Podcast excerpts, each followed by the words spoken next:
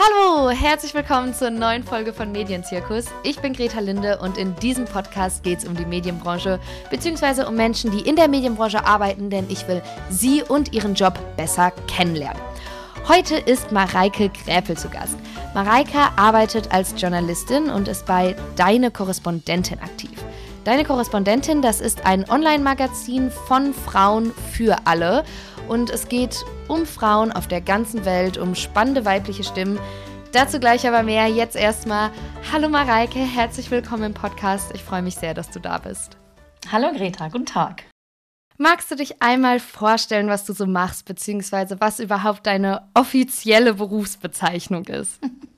Okay, meine offizielle Berufsbezeichnung auf meiner Visitenkarte quasi. Ähm, also ich bin Mareike Grepel, ich bin ähm, freie Journalistin, Autorin, Übersetzerin und in äh, manchen Fällen auch PR-Beraterin. Und dann bin ich auch noch Mutter und Hundebesitzerin und Ehefrau und alles, was da noch so dazugehört. Das volle Programm.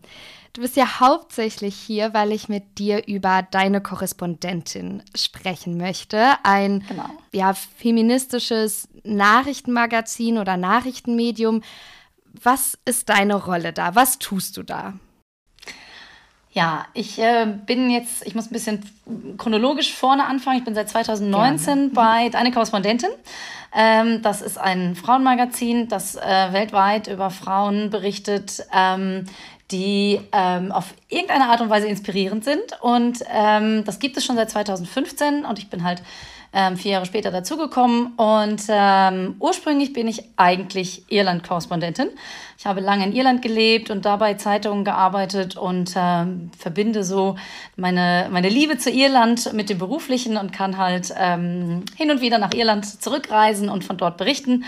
Und äh, jetzt bin ich seit äh, Anfang des letzten Jahres auch Head of Partnerships und kümmere mich um Kooperationen mit Tageszeitungen und Verlagen, mit Sponsoren und äh, Medienpartnern. Und wenn du jetzt sagst, ihr berichtet über Frauen aus aller Welt, das hat ja einen ganz bestimmten Grund. Und zwar, ähm, so viel kann ich, glaube ich, vorwegnehmen oder von deiner äh, Antwort vorwegnehmen, dass ja in herkömmlichen klassischen Medien viel, viel zu häufig in Anführungsstrichen über Männer berichtet wird, von Männern über Männer. Und das wollt ihr ändern. Ganz genau. So hat das eigentlich alles angefangen. Die Pauline Tillmann, unsere Chefredakteurin, hat ähm, deine Korrespondentin gegründet, ähm, als sie diese Statistik gesehen hat, dass in äh, deutschsprachigen Medien äh, viermal häufiger über Männer berichtet wird oder Männer zu Wort kommen als Frauen und hat gesagt, das kann ja eigentlich nicht sein. Das ist ja, wir machen ja die Hälfte der Bevölkerung aus, da müssen wir auch mindestens zur Hälfte zu Wort kommen. Und ähm, tatsächlich hat der Spiegel äh, am Weltfrauentag, am letzten Weltfrauentag, eine äh, eigene hausinterne Untersuchung gemacht sozusagen und hat festgestellt, dass selbst die, die sich jetzt eigentlich das viel bewusster gemacht hätten, schon auch die äh, Frauen äh, nur zu einem Drittel zu Wort kommen lassen. Und ähm, wir haben bei Deine Korrespondentin gesagt, das können wir ändern. Wir können als Frauen über Frauen berichten und, äh, und suchen uns also ganz bewusst zu Themen, die aber natürlich auch männliche äh, Leser ähm, interessieren. Ähm, suchen wir uns die Expertin, wir suchen die Ärztin, wir suchen die Frau, die Mutter, die Tochter, die Frau, die die Geschichte erzählen kann. Und, äh, und das ist tatsächlich sehr spannend, weil es in manchen Ländern, aus denen wir berichten, tatsächlich auch viel einfacher für Frauen ist, an Frauengeschichten heranzukommen. Das würden die männlichen Kollegen möglicherweise gar nicht schaffen können. Mhm. Ich habe mich gerade gefragt, äh, ne, wenn du jetzt so Nachrichtenmedien wie den Spiegel oder sowas erwähnst, ob, ähm, ob ihr nicht vielleicht nur einfach, böse gesagt, einen ganz kleinen Impuls geben könnt und ob dieser Wandel nicht eigentlich viel mehr im Mainstream stattfinden müsste. Also, dass das, was ihr macht, total schön und gut und bewundernswert ist, aber das ich frage mich so ein bisschen, ob das dann auch die Männer erreicht oder ob das nicht eh schon vor allem Leute oder Frauen, die feministisch eingestellt sind, erreicht. Ja, das ist, eine, das ist eine gute Frage. Und ich glaube, als deine Korrespondentin angefangen hat, da war das auch so. Das war ein richtiges Nischending und das war noch neu. Das war ähm, und ich kann mich davon gar nicht freisprechen, als ich festangestellte Redakteurin war, wenn ich zu irgendeinem Thema jemanden befragen wollte, interviewen wollte, dann habe ich auch meine Kartei meinen Karteikasten, meinen später digitalen Karteikasten aufgemacht und habe total oft natürlich den Namen angerufen, der da ganz oben steht. Und das ist in vielen Fällen ein Mann. Gar keine Frage. Auf der anderen Seite ist es mittlerweile so, dass wir mit deiner Korrespondentin, also wir erscheinen ja mit unseren Texten nicht nur auf unserer eigenen äh, Homepage, sondern auch in vielen Tageszeitungen in Deutschland. Also wir haben Kooperationen mit äh, Printmedien äh, und mit, äh, mit anderen Online-Magazinen, die unsere Geschichten veröffentlichen, die die von uns übernehmen dürfen. Und so erscheinen unsere Texte sehr häufig in der Frankfurter Rundschau beispielsweise, mit denen wir eine sehr gute Kooperation haben und in anderen, in anderen Tageszeitungen, weil wir tatsächlich genau da ansetzen wollen. Wir wollen natürlich mit unseren Geschichten nicht nur in unserer kleinen Bubble bleiben und da uns als Frauen gegenseitig auf die Schultern klopfen, sondern wir möchten natürlich erreichen, dass alle unsere Texte lesen können und äh, dürfen. Mhm. Und wenn du jetzt, also erzählt hast, dass es das ja schon ein bisschen gibt und dass ihr da auch diese Kooperation habt und du ja selber schon auf einige Jahre zurückblicken kannst, hast du das Gefühl, dass sich irgendwas tut oder dass eure Arbeit von Erfolg gekrönt ist, in dem Sinne, dass beispielsweise mehr Frauen zu Wort kommen oder mehr Frauen berichten?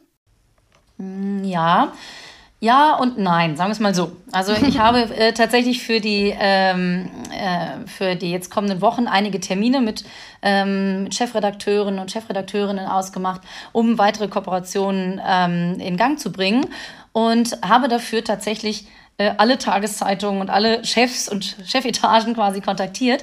Und da gibt es einige, die sagen, hm, ja, sehen wir jetzt nicht so richtig die Notwendigkeit, da äh, etwas zu verändern. Es gibt aber auch sehr viele, die sagen, das ist richtig gut, was ihr macht und wir finden das spannend und wir möchten das gerne beobachten. Und es ist ein Denkanstoß für uns. Ähm, das passiert langsam. Aber es passiert tatsächlich. Und ich glaube, dass wir da noch viel mehr leisten müssen. Und es wäre super, wenn es uns irgendwann nicht mehr bräuchte. Wenn wir irgendwann sagen könnten, okay, deine Korrespondentin äh, und vergleichbare äh, Medien-Startups sind nicht mhm. mehr notwendig. Mhm. Aber genau, wenn wir sagen könnten, da machen wir einen Haken dran, jetzt äh, ist tatsächlich in den Tageszeitungen eine Gleichberechtigung äh, oder in den Medien eine Gleichberechtigung zu spüren. Das wäre schon toll. Aber ich habe kürzlich mit einer unserer ähm, Leserinnen eine, so, eine, so ein Frage-Antwort-Spiel ähm, äh, machen äh, müssen oder dürfen. Und die hat mir erzählt, dass sie früher äh, Grundschulleiterin war. Und wenn die beim Girls Day und beim Boys Day diese Medienprojekte gemacht hat und gesagt hat, bringt mal alle Tageszeitungen, Seiten mit, wo Männer und Frauen drauf zu sehen sind und dann gucken wir mal, wie sich das so aufteilt. Und das war schon ganz schön traurig, wie oft Frauen ähm, so als Beiwerk auf einem Bild sind und mhm. dann irgendwie so einen Kinderwagen hinten durchs Bild schieben oder so die Putzfrau, die noch so am Rand irgendwo steht. Und es sind so selten, viel zu selten noch die Frauen, die tatsächlich das Interview geben und erzählen, mhm. was Sache die ist. Die Expertin sind. Ja. Ganz genau, ja. Und es gibt diese Frauen, es gibt diese Expertinnen, aber die stehen halt nicht immer auf dieser Karteikartenliste ganz oben. Aber wir finden die.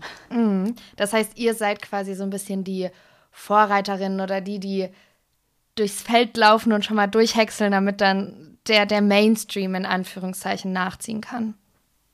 Ganz genau, ja. Mhm das gerade ja schon so ein bisschen angedeutet über die vielen Geschichten ähm, und dass ihr dann Frauen in diversen Ländern findet.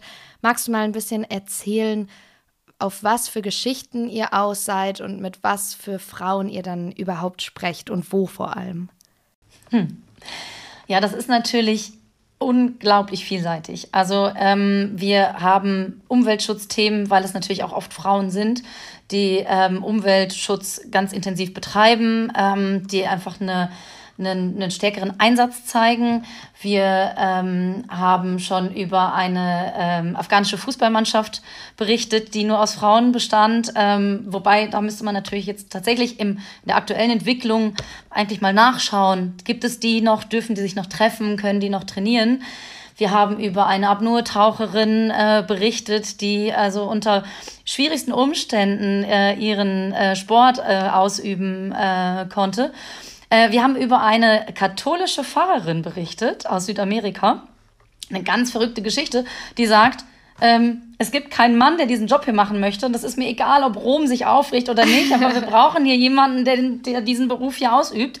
Und das äh, kommt natürlich im Vatikan nicht gut an. Aber das war eine ganz faszinierende Geschichte. Und Was uns tatsächlich, glaube ich, auch noch mal ein bisschen als Netzwerk besonders dastehen lässt, ist, dass wir äh, häufig auch versuchen, bestimmte Themen, die Frauen interessieren und auch Männer interessieren, hoffentlich, ähm, aus den verschiedensten Ländern ähm, beobachten. Also wir haben eine große Serie gemacht zum Thema Emanzipation in Europa und haben aus den verschiedenen europäischen Ländern, in denen wir Korrespondentinnen haben, ähm, darauf geschaut, wie weit ist es denn mit der Emanzipation? Wie weit sind wir in Deutschland? Wie sieht es in Frankreich und Belgien aus?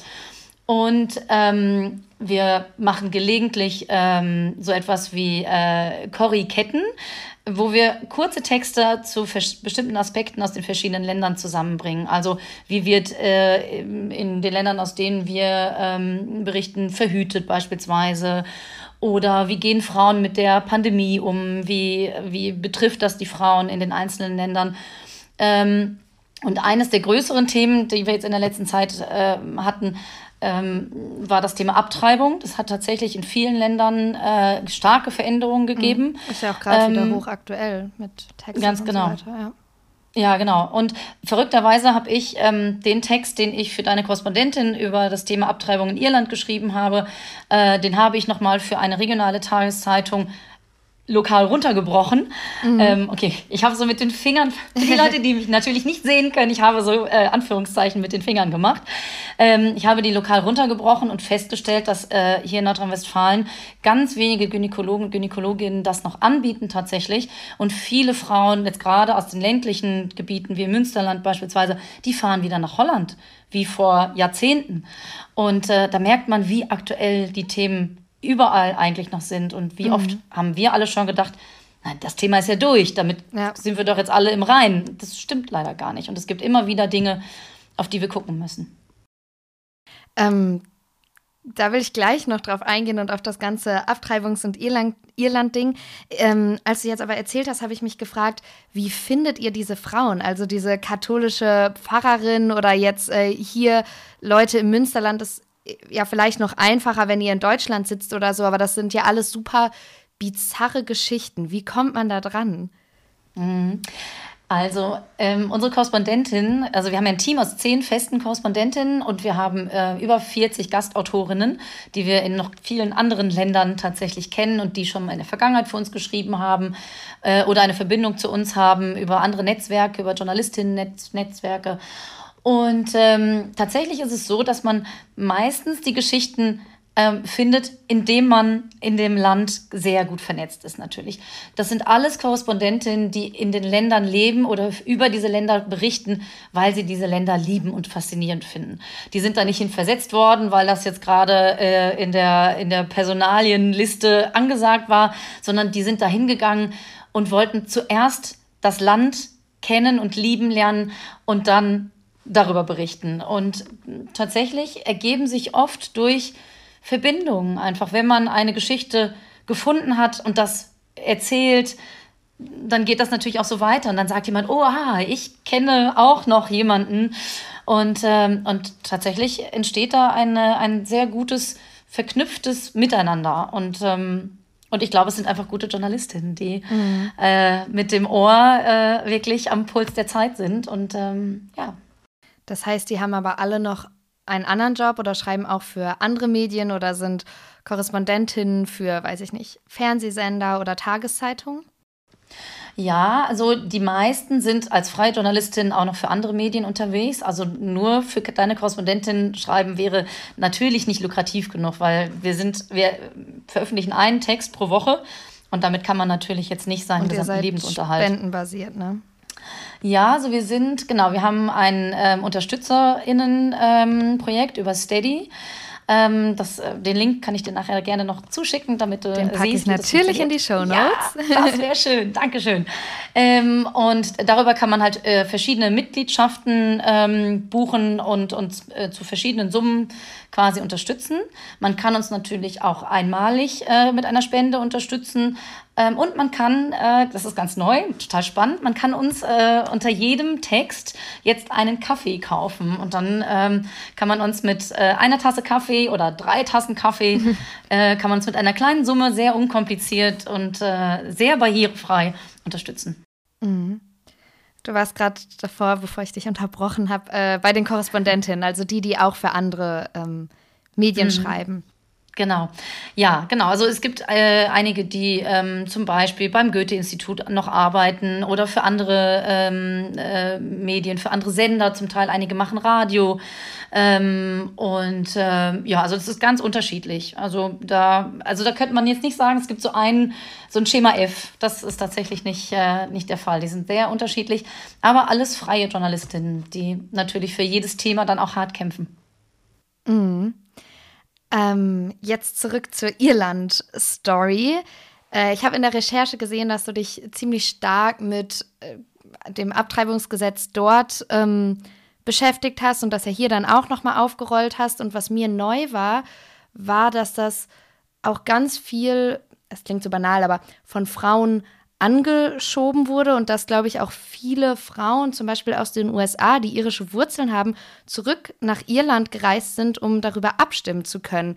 Und das hat mich total beeindruckt, weil ich das aus den Mainstream-Medien klingt immer so politisch ähm, mhm, alles falsch, so meine ich das gar nicht. Mhm. Aber äh, irgendwie aus großen Tageszeitungen oder aus den Fernsehnachrichten überhaupt nicht realisiert hat und dann verstanden habe, oh krass, ähm, eure Arbeit ist ja mhm. wirklich, also wirklich mhm. wichtig, aber ähm, mhm. ihr könnt ja noch mal ganz anders irgendwie Aspekte aufzeigen, die sonst unter den Tisch mhm. fallen.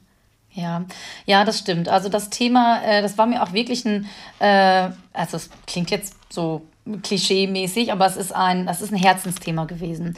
Äh, ich habe in all den äh, letzten äh, Jahren und äh, in all den Recherchen immer wieder bemerkt, dass egal zu welchem Thema ich irische Frauen interviewe, das Thema ähm, äh, Sexualität, das Thema Kirche eng verknüpft ist mit vielen, vielen Dingen und dass, ähm, dass das eine ganz viel zu häufig eine sehr restriktive Situation in Irland war. Und die Tatsache, dass erst seit äh, jetzt knapp drei Jahren äh, Abtreibung legal ist in Irland, ähm, jetzt erst zum ersten Mal seit den 90er Jahren Aufklärungsprogramme für Schulen überarbeitet werden. Also, je, also nach 30 Jahren. Ähm, und dass tatsächlich in der, in, immer noch die Bischofskonferenz das Programm für die Grundschulen schreibt und ein Kapitel nennt, äh, Pubertät ist ein Geschenk Gottes. Das ist schon schwierig. Also 90 Prozent der Schulen Uff. in Irland sind noch in katholischer Hand.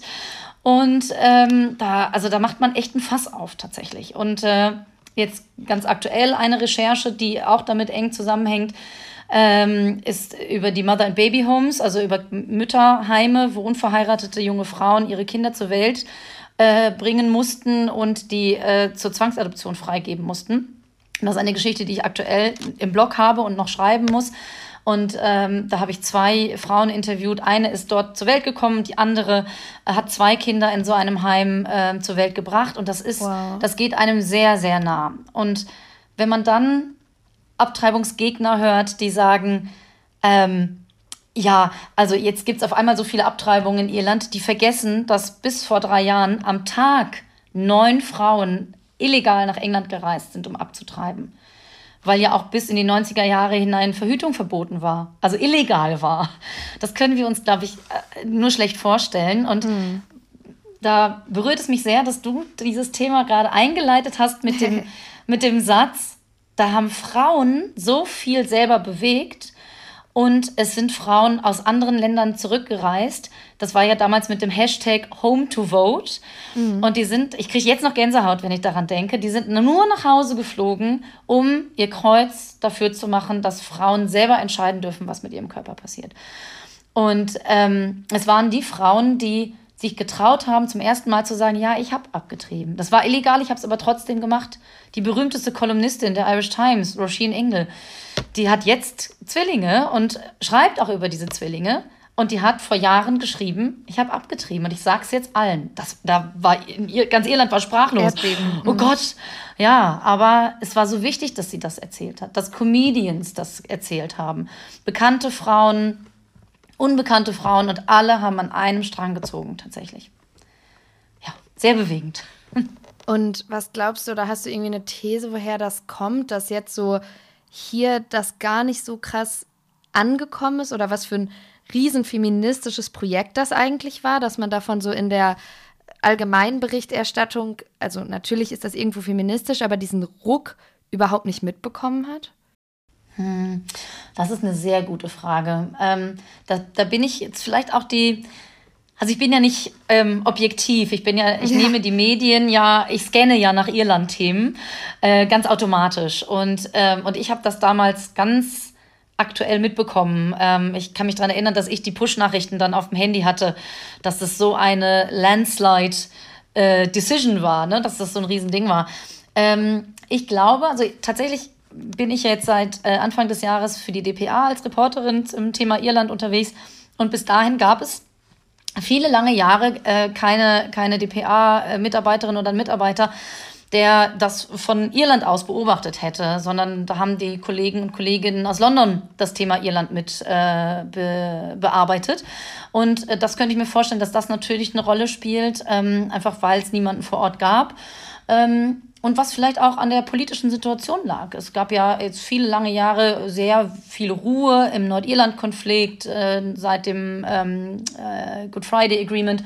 Und ich glaube, da, da hat man so ein bisschen vergessen, dass in Irland ja auch noch irgendwie viel passiert. Und ich glaube, die Irinnen, ähm, die nutzen das im Moment für sich. Und äh, da gibt es also tatsächlich eine sehr deutliche Veränderung in der, in der Wahrnehmung und in der Gesellschaft. Mhm. Wir haben jetzt so viel über Irland geredet. Ich glaube, jetzt müssen wir mal klären, was überhaupt deine Verbindung dahin ist oder wie es kommt, dass du da so Expertin auf dem Gebiet oder für das Land bist. Jetzt muss ich ehrlich sein, ne? okay.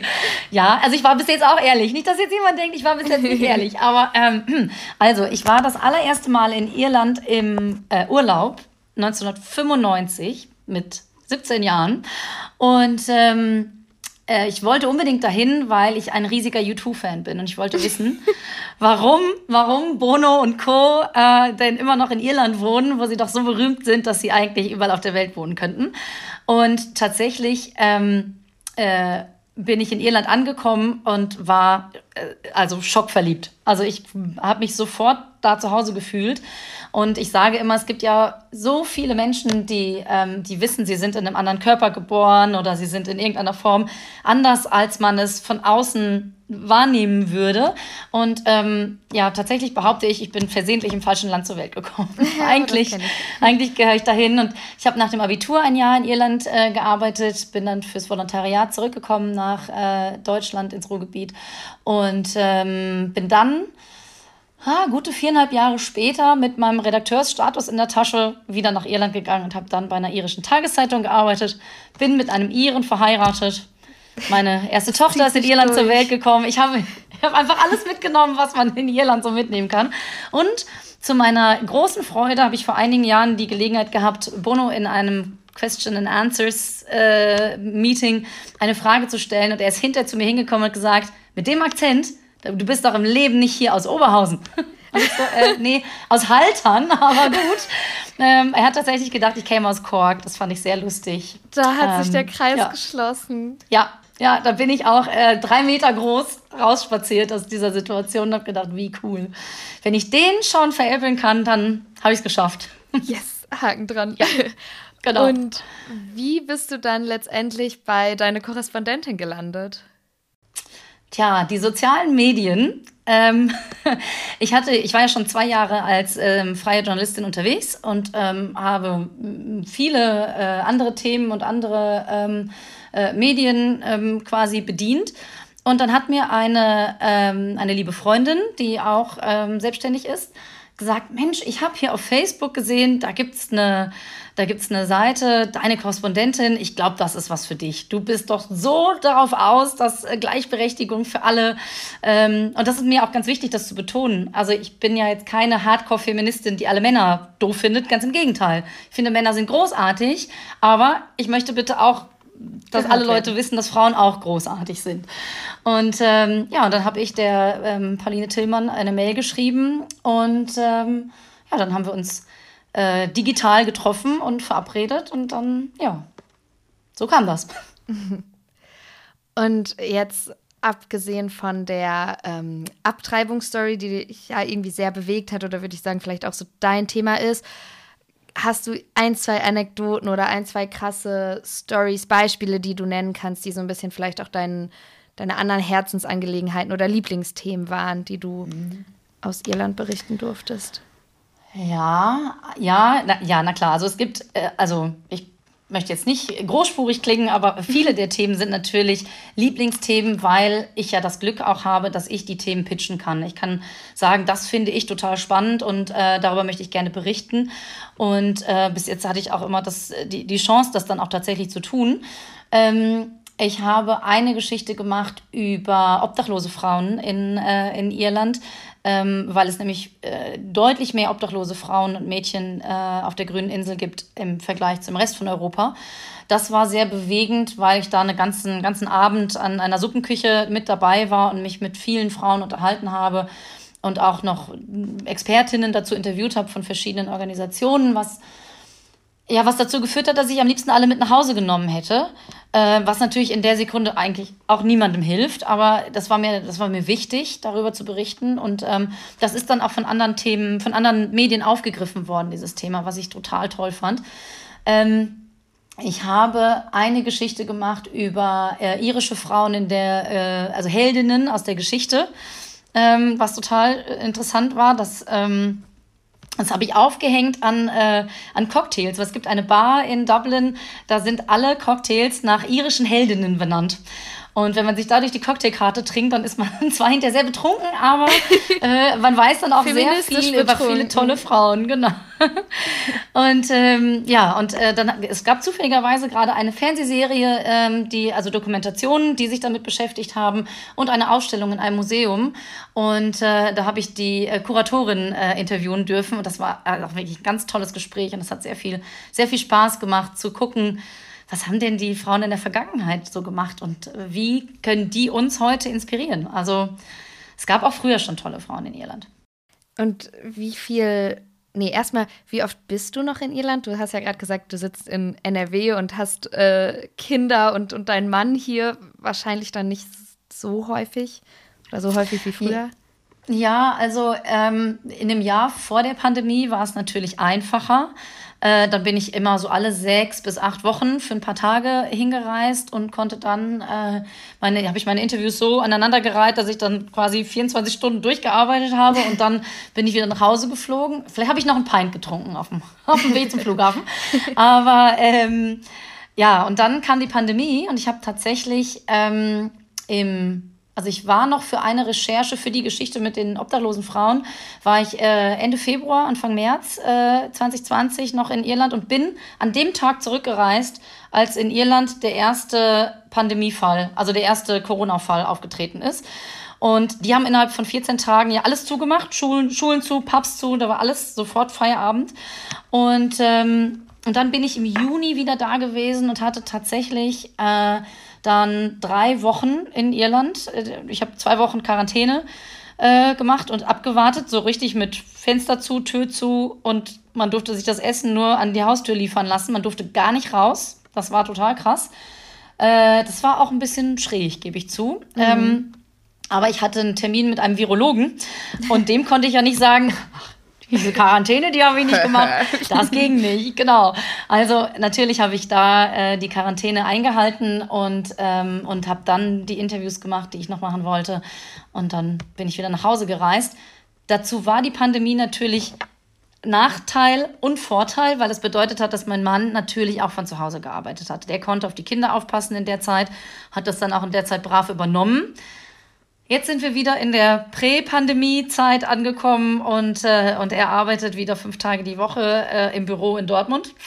Und, äh, und der Deal ist aber, dass wenn ich jetzt für ein paar Tage nach Irland muss, dass er, dass er dann das so an, einrichtet, dass er sich dann kümmern kann. Also das, äh, das ist natürlich alles eine Frage der Absprache. Das ist nicht einfach und äh, man muss viel organisieren und so.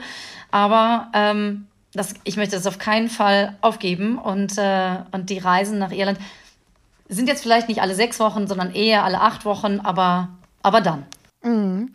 Und wie viel Zeit oder Prozentanteil, falls man das überhaupt so auseinanderrechnen kann, von deiner Arbeit geht für deinen DPA-Job drauf, in Anführungszeichen, und wie viel nimmt deine Korrespondentin ein oder greift das auch irgendwie ineinander?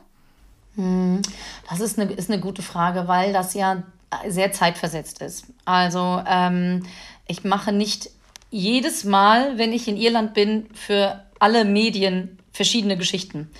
Also ähm, ich versuche das immer so zu planen, dass das ein ganz guter Wechsel eigentlich ist. Und ich würde sagen, dass ich von meiner gesamten Arbeitszeit für deine Korrespondentin ähm, ähm, na, vielleicht so 20, 30 Prozent äh, nutze und für die DPA etwas weniger, ähm, weil das aber auch kürzere Texte sind natürlich. Ne? Also die, wir haben bei deiner Korrespondentin sehr ähm, detaillierte Texte. Wir haben zwischen 8.000 und 10.000 Zeichen. Äh, das ist natürlich für einen DPA-Text viel zu viel. Mhm. Die sind dann ja ähm, auch eher Features oder Reportagen, ne? Ganz mhm. genau. Und, äh, und bei der DPA ist es häufig nachrichtlich natürlich. Ähm, das kann auch mal angefeatured sein und auch mal ein buntes Lesestück sein. Aber es ist natürlich, das sind vielleicht 3500 Zeichen. Die schreiben sich viel schneller. Die sind auch viel leichter recherchiert. Also, es heißt leichter recherchiert. Es kommt natürlich auf das Thema an. aber es ist natürlich ein anderer Zeitaufwand, ähm, den, man da, den man da betreibt. Mhm. Ja. Zwei Sachen noch zum Abschluss. Erstens. Ähm, ich rede auch die ganze Nacht mit dir, kein Problem. ja, würde ich auch gerne. äh, erstens, bist du irgendwie optimistisch, wenn du jetzt in die nächsten paar Jahre guckst und in die nächste Zeit, das, was bevorsteht und auch jetzt nicht nur deine Korrespondentin betreffend, sondern auch große Zeitungen, sei es jetzt, weiß ich nicht, die Zeit, die FAZ oder die Tagesschau oder sonst was, dass da ein bisschen Schwung in die Bude kommt und auch mal mehr von Frauen und über Frauen gesprochen wird? Also du fragst ja nach dem Bauchgefühl, ne? Mhm. Ich will sagen ja. Ich möchte, ich will, ich will das. Ich will, dass das passiert. Und ich glaube, wenn man ähm, so optimistisch und engagiert da dran geht, wie wir das bei deiner Korrespondentin tun, wie das aber auch die Kolleginnen bei Edition F und bei Z und äh, überall äh, auch tun, äh, bei Perspective Daily beispielsweise. Es gibt so viele jüngere Medien, die noch neu sind, die aber einen Einfluss haben auf ihre, auf die großen Häuser, die hinter oder neben ihnen stehen. Mhm. Und ähm, also ich möchte sagen, ja. Ich, ja, bitte. Okay. ich applaudiere dann auch. die allerletzte Frage. Wie kann man euch denn am besten unterstützen? Du hast gerade schon den, den Kaffee angesprochen, der natürlich in die Show Notes kommt. Was kann man sonst noch tun, damit Frauenstimmen besser gehört werden? Also natürlich deine Korrespondentin ähm, direkt unterstützen, klar, das ist ja, es steht ja außer Frage.